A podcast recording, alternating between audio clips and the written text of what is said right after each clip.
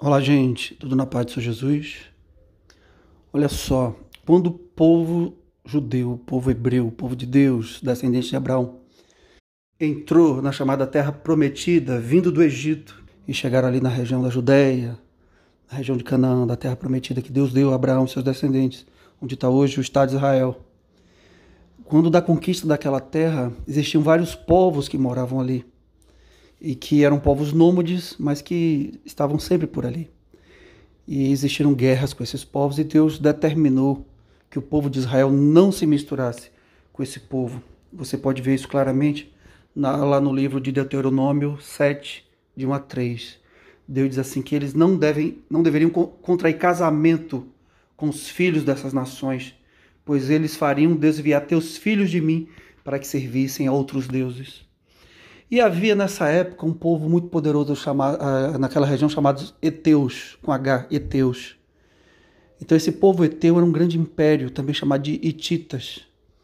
E Deus deu recomendações específicas com relação a esse povo Eteu. E não obstante essas recomendações, o povo, quando foi levado, quando o rei Nabucodonosor da Babilônia invadiu Israel, depois que eles já estavam na Terra Prometida, e levou o povo hebreu para a Babilônia, quando chegou a época deles retornarem à sua terra, o profeta Esdras, você pode conferir lá depois nos, nos capítulos 8, 9 e 10, percebeu que o povo de Deus, infelizmente, havia contraído casamento com as mulheres etéias. E a Bíblia registra que os homens hebreus casaram com mulheres etéias. É, não, não fala ali das mulheres judias que casaram com os homens heteus, porque as mulheres na época não tinham liberdade para casar, para escolher casamento. Então a referência ali é só aos homens.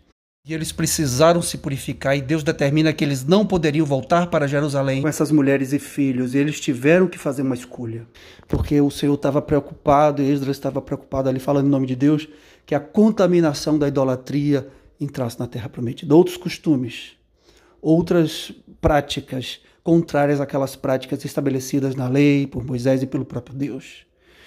E eles houve grande choro, grande lamento, mas eles fizeram isso, deixaram essas mulheres e filhos e foram construir uma nova vida em Jerusalém. Parece dura essa passagem, mas é assim que está escrito lá. Isso tem uma lição para os nossos dias.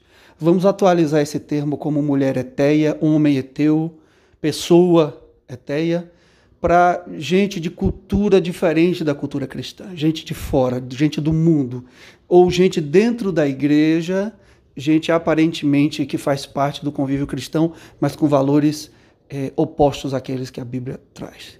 Por exemplo, o rei Davi tinha no seu exército Urias, que era um eteu. E Davi se encantou com a mulher de Urias. Olha só, Batseba estava envolvida com Eteu, Urias, e infelizmente Davi se encantou com ela. E perdeu um reino por isso, porque se envolveu com a mulher que estava contaminada e essa maldição seguiu a seu filho. O seu filho, o rei Salomão, casou com muitas mulheres, inclusive mulheres etéias, e se corrompeu também, terminou a vida afastado de Deus. Né? O texto bíblico é ambíguo aí, não deixa muito claro o que aconteceu com Salomão no fim, mas ele, ele começou a adorar outros deuses, e é terrível isso. Essa contaminação com outra cultura diferente da cultura cristã. Eu digo cultura porque a cultura é a soma de valores de determinado grupo. Então pode existir, eu posso nesse exemplo dizer, da cultura da sua família, da minha família, existe uma cultura familiar sobre certo e errado, sobre alimentos, sobre horário de se alimentar, sobre o que, é que a criança pode fazer ou não, horário de dormir, isso é uma cultura familiar.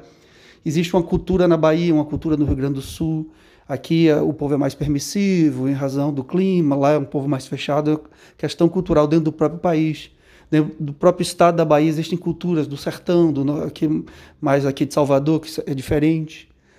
E existe, portanto, uma cultura de um povo, de uma nação, de um grupo. E existe uma cultura cristã, portanto, que é atemporal, é bíblica, é aquilo que está na Bíblia, como os valores de Deus.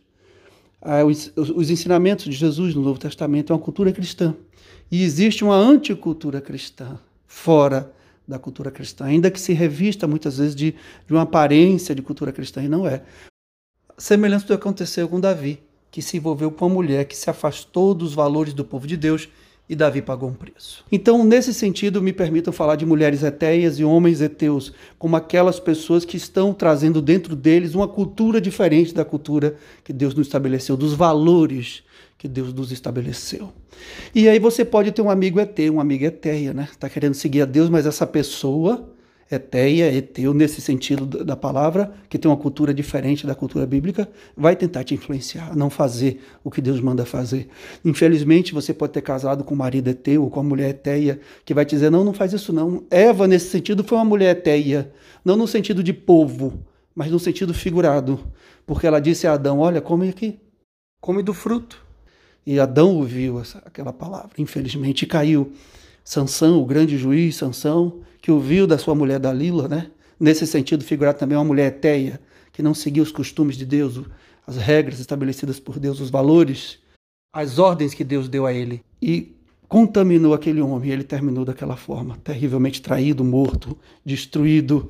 Judas Iscariotes era um eteu nesse sentido figurado também, que queria aconselhar Jesus a não fazer o que ele tinha que fazer.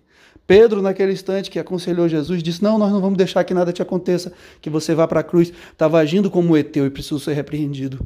É preciso ter muito cuidado com esses valores diferentes. Homens eteus, pastores, inclusive, pastoras eteias, mulheres e homens que o inimigo usa muitas vezes a fraqueza para vir te dar um conselho ruim.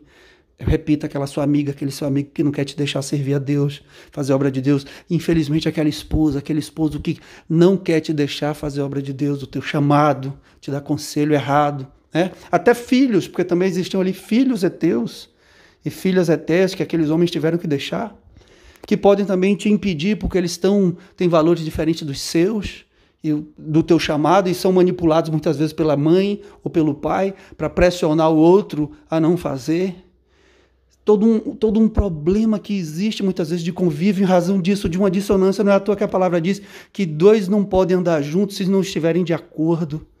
Sabe? Principalmente quem não está de acordo com o que a Bíblia diz. Ah, a Bíblia diz isso, mas eu não concordo. Ah, Deus te mandou fazer isso, mas não vai não. Não é?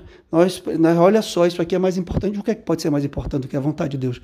Muito cuidado na tua vida, cuidado com as amizades, cuidado com quem você escolhe para partilhar a sua vida como cônjuge, Cuidado com quem educa seus filhos. A televisão, cheio de valores heteus. Uma cultura etéia contaminada. Cuidado. A Bíblia diz que o adversário, o inimigo, anda ao nosso derredor, rugindo como um leão, buscando a quem possa devorar. E assim ele tem nos cercado, muitas vezes de maneira sutil, colocando esse conselho errado, como ele fez com Eva e Eva fez com Adão, como a mulher de Sansão fez com ele, como Davi caiu nos encantos daquela mulher também. Muito cuidado. Nós precisamos sim nos fortalecer na palavra de Deus. Não há caminho melhor que o próprio Senhor Jesus Cristo, que é o nosso caminho de acesso a Deus. Fuja dos valores invertidos dos homens heteus e das mulheres eteias. Deus te abençoe. Fica na paz do Senhor Jesus.